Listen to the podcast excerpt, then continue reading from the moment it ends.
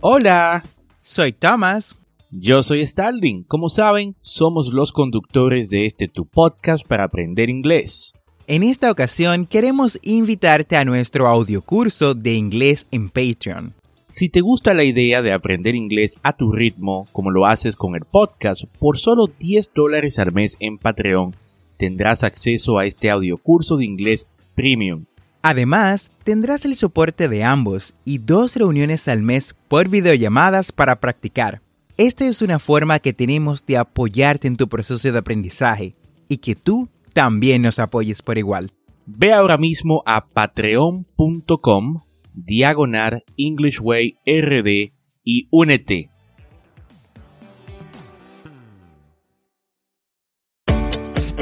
Bienvenidos a English Way RD Tu podcast para aprender inglés con Tomás Martínez y Starling Santos y en cada episodio te acercaremos a tu meta de hablar inglés. enseñándote frases, expresiones y gramática de una forma divertida y fácil de entender.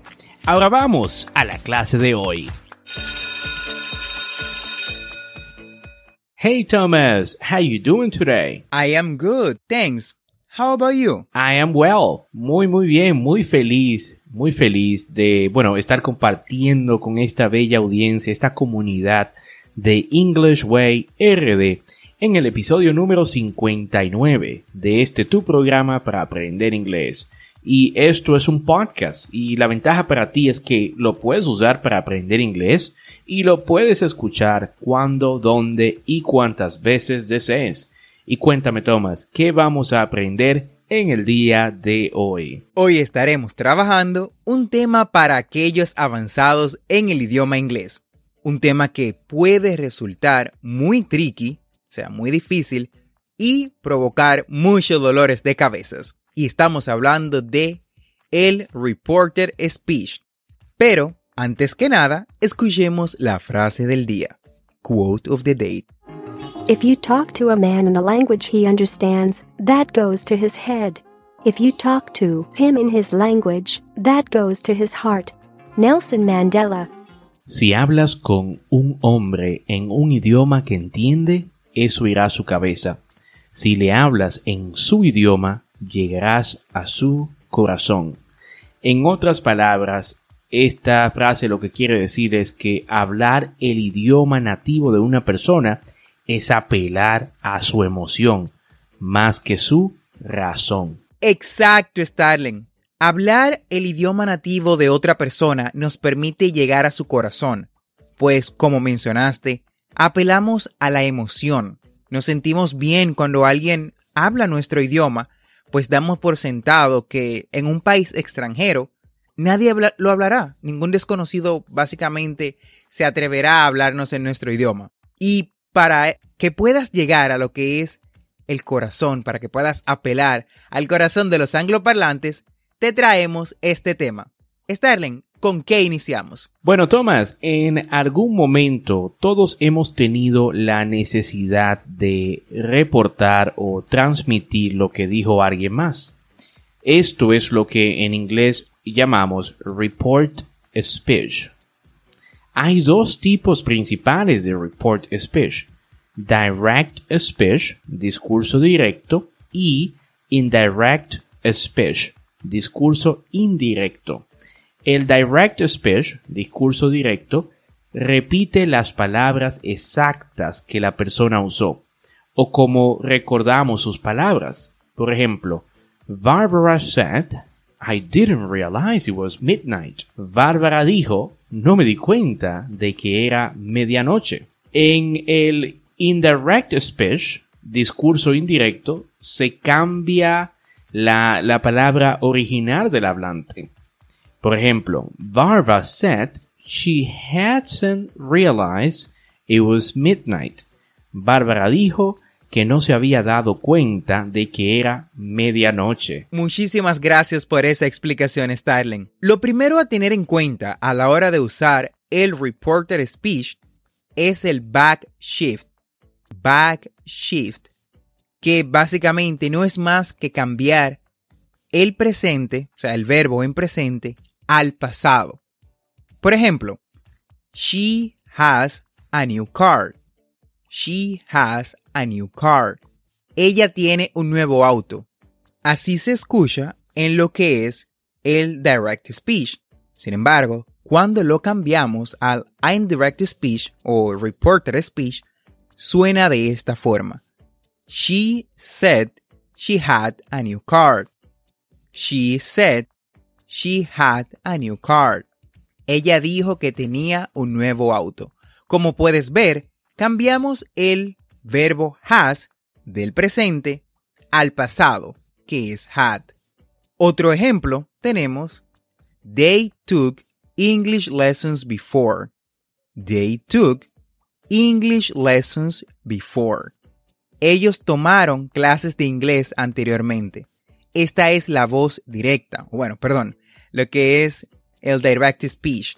Cuando lo cambiamos al indirect speech o reported speech, suena de esta forma. She said they have taken English lessons before. She said they have taken English lessons before. Como pueden notar, cambiamos del pasado simple, que es took, al presente perfecto, que es have taken. Esta regla la aplicamos a la mayoría de los tiempos verbales en inglés.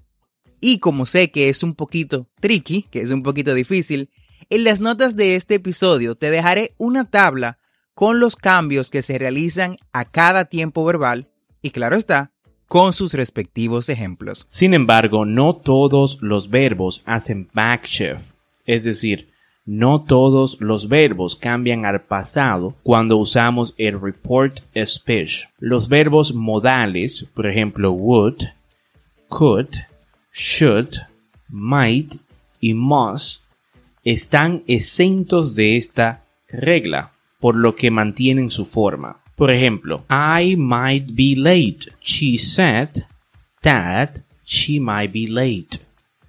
I could swim when I was four.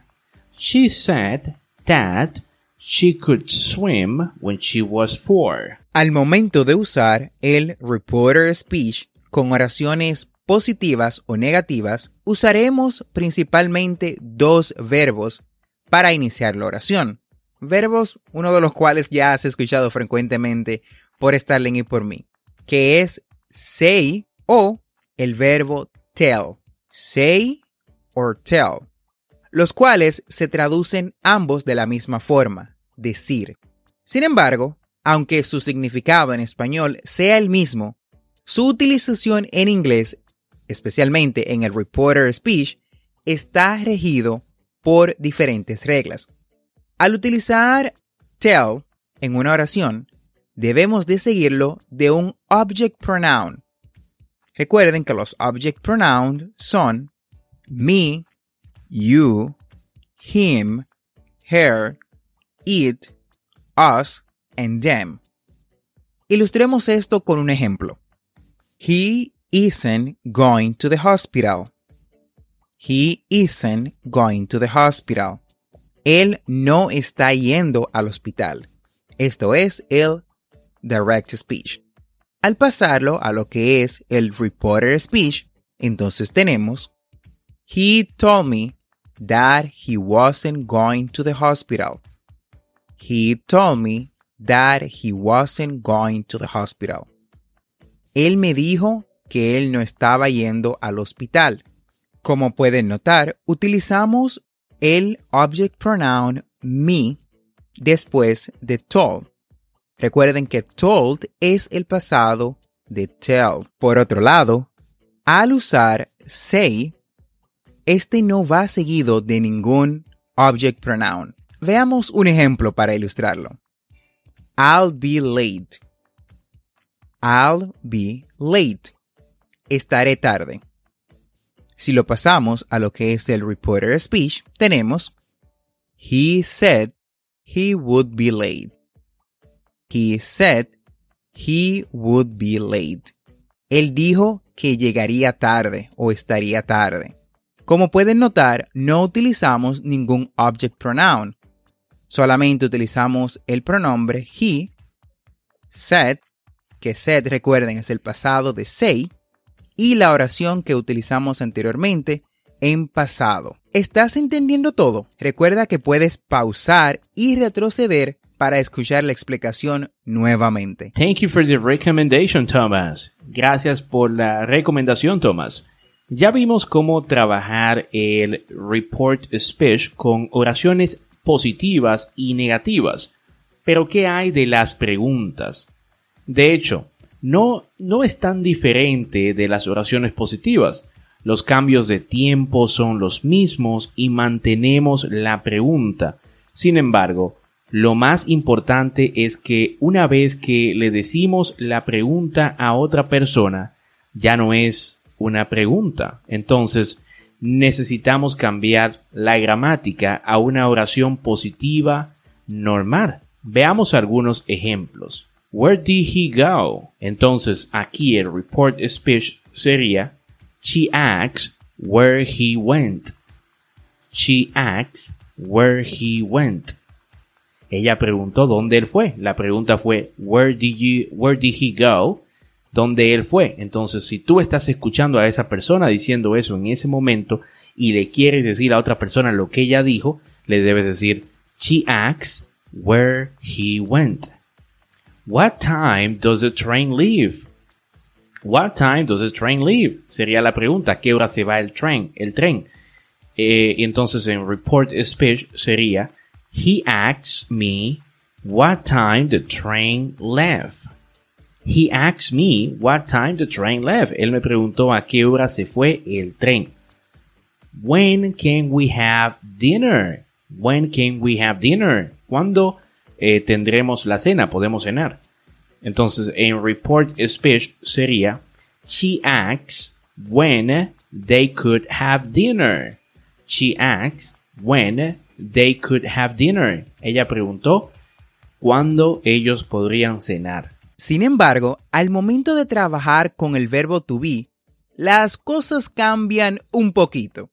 Cuando usamos el reporter speech con una pregunta del verbo to be, hacemos que la forma de pregunta del presente simple sea invirtiendo el sujeto y el verbo. ¿Confuso? Bueno, Veamos un ejemplo para ilustrarlo mejor. Where is the post office, please? ¿Dónde está la oficina postal, por favor? Cuando cambiamos esto a lo que es el reporter speech, tenemos She asked me where the post office was. Ella me preguntó dónde estaba la oficina postal. Vamos, repite después de mí. She asked me where the post office was. Como puedes notar, invertimos el orden del sujeto y el verbo.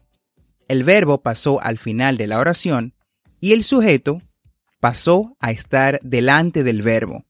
Mientras que en lo que es la parte del direct speech, tenemos primero el verbo y luego el sujeto. Veamos otro ejemplo para tener más claridad sobre este tema.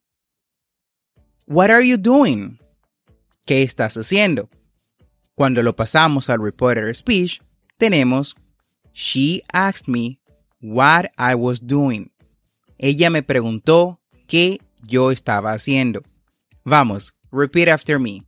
She asked me what I was doing. Perfecto, entonces vimos cómo aplicar el report speech en las WH question.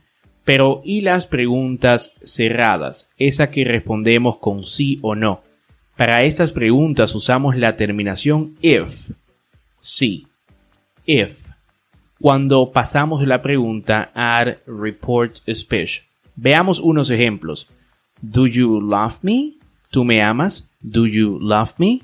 En report speech sería He asks me if I love her.